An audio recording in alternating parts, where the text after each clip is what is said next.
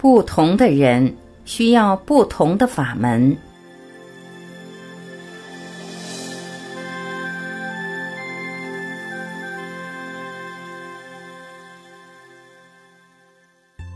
村童回家后，佛陀便开始行禅。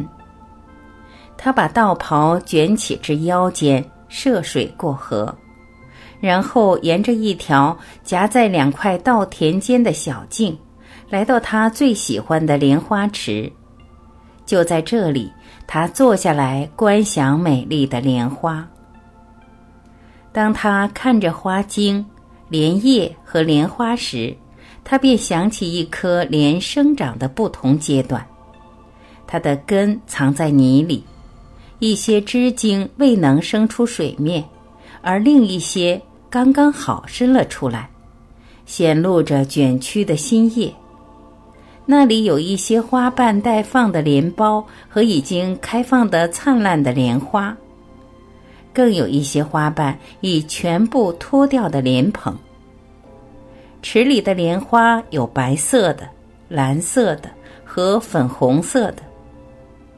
佛陀醒察到，人与莲花没有两样，每人都有自己个别的先天条件。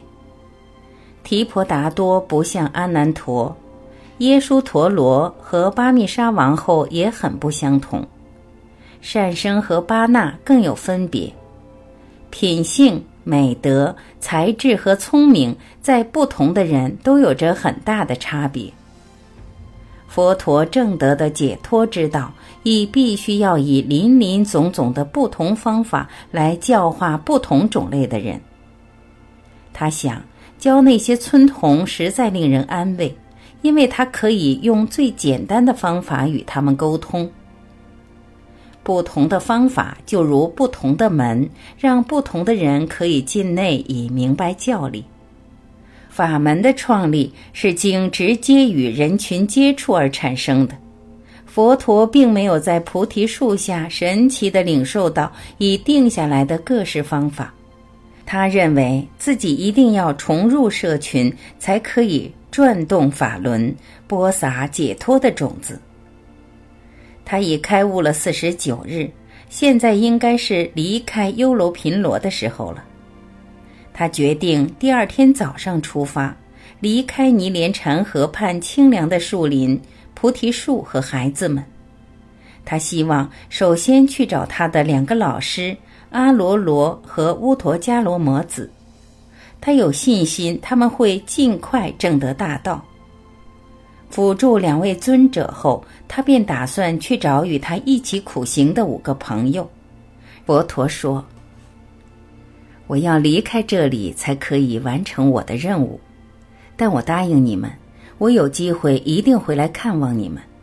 你们实在帮了我很多，我对你们非常感谢。请谨记要修习我和你们分享的东西，这样我便没有离开你们太远。”善生，快抹干你的眼泪，给我笑笑。善生用他的纱丽裙边拭干眼泪，尽力试着微笑。跟着他们便一起行到村外。正当佛陀准备转过头来话别，他留意到一个年轻的苦行者朝他而来。那苦行者合上双掌作礼，并好奇地望着佛陀。过了一会儿，他才说：“出家人，你看上去容光四射，极度安详。请问你尊姓大名？是跟哪一位大师的？”佛陀回答：“我的名字是乔达摩悉达多，我曾追随多位导师修学，但现在却没有导师。请问你是从哪儿来的？”叫什么名字？那苦行者答道：“我叫优婆迦，我刚离开乌陀迦罗摩子大师的修行中心。乌陀迦大师身体好吗？大师几天前刚过世了。”佛陀叹了一口气，他始终不能帮到他老人家。他又问。你有跟过阿罗罗迦罗摩大师修学吗？优婆家回答：“有，不过他最近也死了。”那你又可曾认识一个叫乔晨如的出家人？优婆家说道：“当然认识，我在乌陀迦大师那里时，听说过他和另外四个沙门。我听说他们现在正住在王舍城附近的鹿野院修行。乔达摩，请你不要介意，但我要继续上路了，我还有很远的路程要走。”佛陀合掌。与优婆家道别后，转向孩子们：“孩子们，我将沿着这条路步行至瓦拉纳西，去寻找我的五位朋友。太阳已经升起，你们现在就回家吧。”佛陀合掌与孩子们道别，便沿着河流向北而行。他知道这是较长的一条途径，但却比较容易行走。尼连禅河向北流入恒河，如果跟着恒河向西而行，他在几天之内便可到达巴连福，在那里越过恒河，便到达加师的都城瓦拉纳西。孩子们一直望着他走，直至他走出眼帘，他们都十分悲伤，心内充满期盼。善生在哭泣。夫西底虽然也很想哭，但却并不想在弟妹面前流泪。过了一段时间，他说道：“沈生姐姐，我要去准备看顾水牛了，我们该回家了。巴纳，今天记得给罗佩克洗个澡。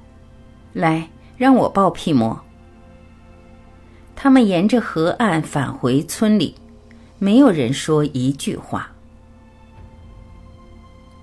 阿难陀尊者十分和蔼可亲，而且非常英俊。他也的确拥有惊人的记忆。佛陀在每一次法会所说的，阿难陀都可以一字不漏的全部记下。伏羲底和罗侯罗很感激阿难陀为他们重述佛陀在《看顾水牛经》上所说的十一个要点。伏羲底也知道。阿难陀一定会记得他所述说的有关佛陀在优楼频罗森林时的事迹。伏羲底一边述说，一边留意着乔达米比丘尼。他闪亮的眼睛告诉伏羲底，他是如何的欣赏这些故事，因此他就连所有的小细节也尽量艺术。乔达米比丘尼特别爱听有关优楼频罗小孩的情节，像那次他们和佛陀一起在森林里吃橘子的一段。看得出罗侯罗也是听得非常高兴的一个，虽然马胜是唯一在两天的讲述中没有发过言的一人，但他也明显听得津津有味。夫西底知道。马胜是与佛陀一起修苦行的五个朋友之一，因此他也对佛陀独自修行六个月后再与他们见面的情形十分好奇。可是他又害羞发问：“乔达米比丘尼好像心里知道富西底的意思。”他说道：“富西底。”你想听马胜长老告诉我们关于佛陀离开优楼频罗之后的事吗？马胜已和佛陀一起有十年了，可是我相信他从未有谈起过他们在波罗奈斯附近的鹿野院时的情形。马胜长老，你可以告诉我们佛陀的第一次说法以及过去十年所发生的一些事吗？马胜合起掌来答道。乔达米比丘尼，不必称呼我长老。今天我们已听了许多夫西迪比丘所说的，而且也就快是禅坐的时候了。不如你们明天都一起来我的茅房，到时我便可以详细告诉你们我所记得的一切。